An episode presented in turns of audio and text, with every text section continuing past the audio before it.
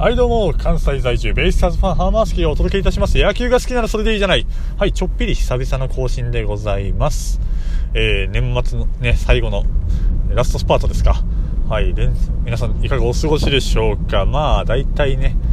まあ、職種によって、いろいろなんでしょうけども、大体がまあ、今、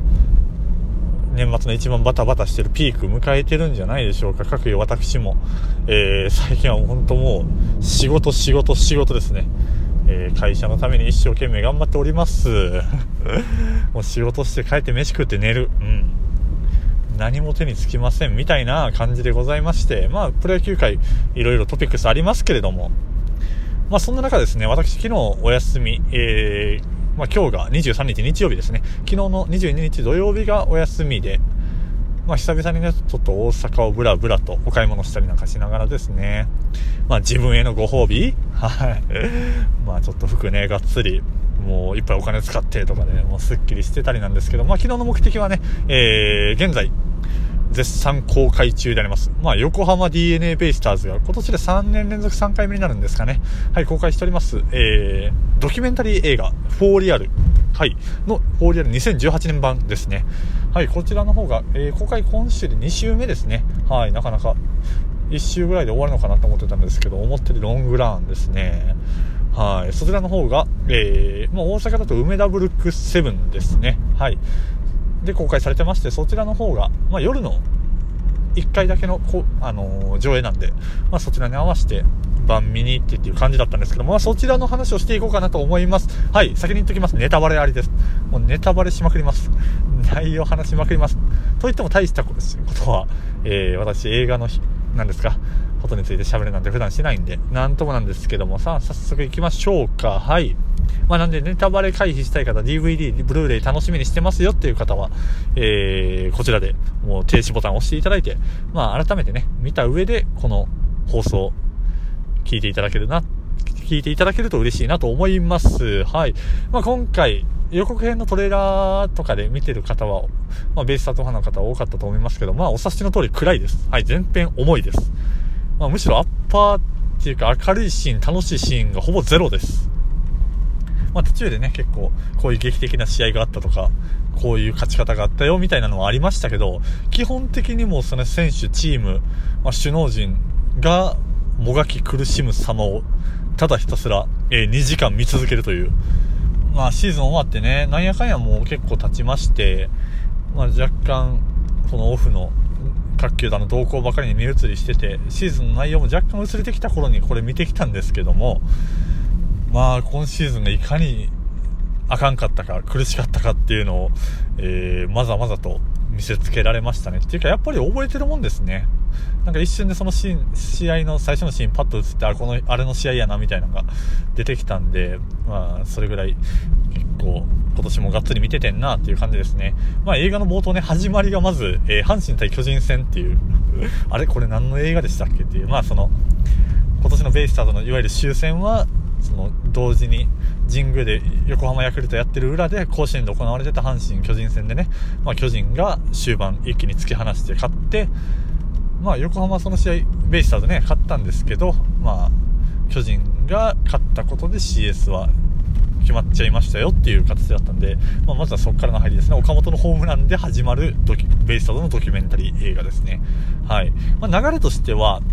まあ、春のキャンプからまあ、最近のね、秋キャンプまでの流れを、はい、結構細かくね、あの、刻んでいってっていう感じだったんですけども、えー、そうですね、えー、何から話すべきなのか。まあ、その言った通り暗い感じなんですよ。キャンプの段階では、ま、新戦力が、まあ、ヤマトが加わりだったり、まあ、去年の2桁トリオが、まあ、早速怪我で出遅れたことからスタートそして結構石田のね開幕投手のそのエピソードですね、まあ、そのラミレス監督から呼ばれて、まあ、君はエースになり素質を持った投手だ今年も任せたいとで去年も選ばせてもらったけど去年はその体のコンディションが良くなかったのを知らずに、まあ、大きな期待をかけすぎてしまって申し訳なかったみたいな入りからだったんですけどで石田が結構その開幕に向けてねすごい仕上がりが良かったと。うんで実際開幕当日も非常にコンディションが良かったっていう話なんですね、まあ、その開幕戦は5回5失点であのノックアウトされてたんですけどそうなんですよね。まあ結構ある話でね、ある程度球が走ってたり、調子がいいっていう時は逆に抑えが効かなかったりっていうのがあって、だからあの開幕戦に関しては石田としてはすごい状態が良かったにもかかわらずうまくいかなかったっていうところでまずそこでつまずいてしまったっていうのもあり、ま、あったそうでそのじね球の走りとか状態がいいにもかかわらずゲームを作れないっていうところで、はい。まあ、石田から始まりですね。そしてまあ今永ですね。まあ、今永はちょっと開幕出遅れなんで、途中で、まあ、満を持して、まあ、去年のエース格である今永がついに1軍のマウンドに帰ってきたっていう入りからの、まあ、7失点の援助ですか。はい。からだったりで、まあ、今永に関してもちょっとピックアップされて、その、1軍に上がって2試合で抹消されたけど、まあ、2軍には行かず、1軍にずっと帯同して、1軍のコーチにつきっきり、まあ、木塚コーチだったりにつきっきりで修正を受けてたけど、っていう感じですよね。まあ、結局、根本的な原因は触れられてなかっ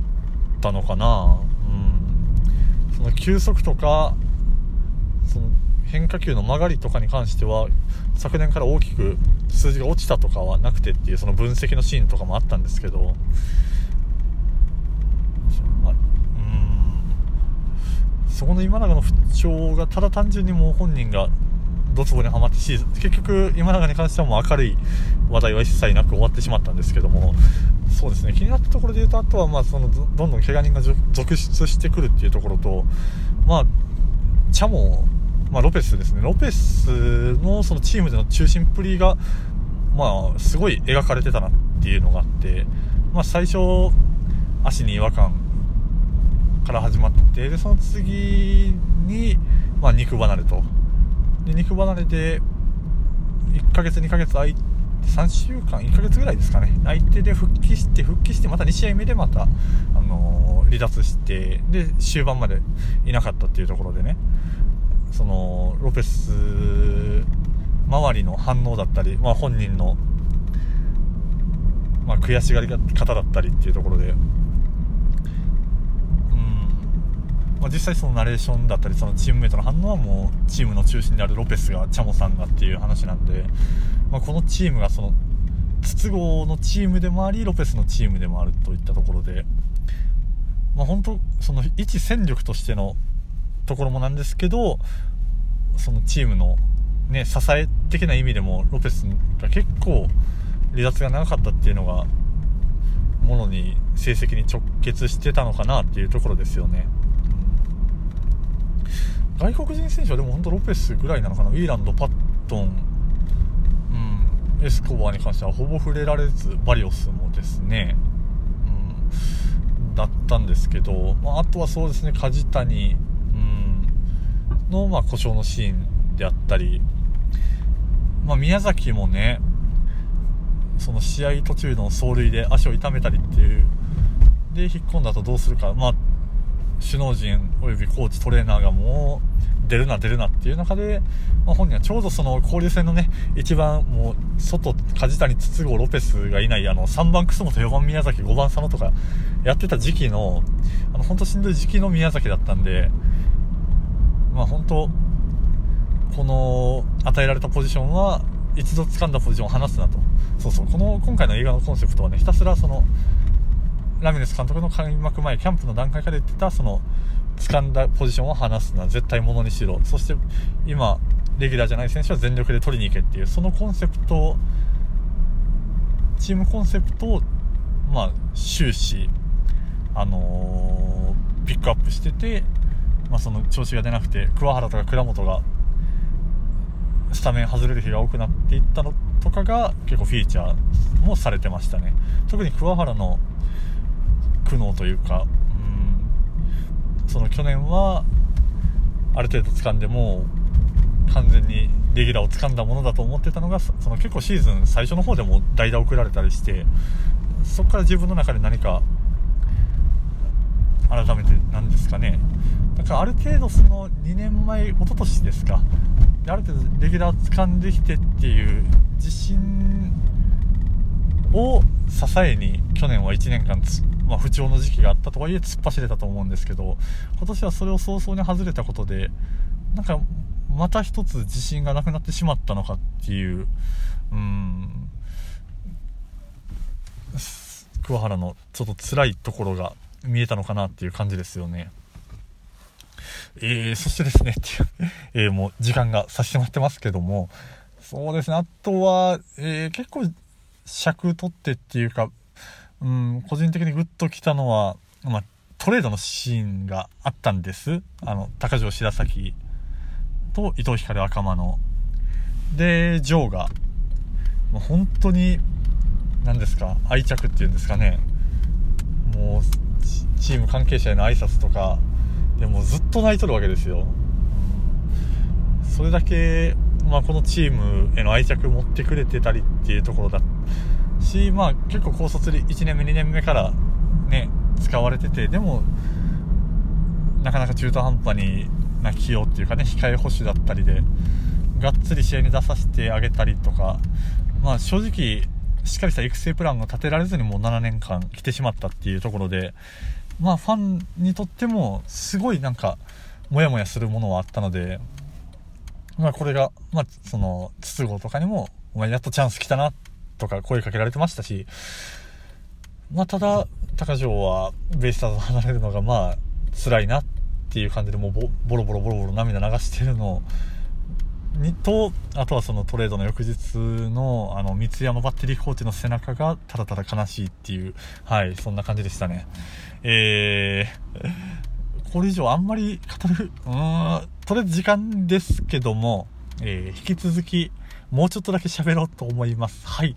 ぐだぐだになっちゃいましたけども、引き続きお楽しみください。お疲れ様でした。はい。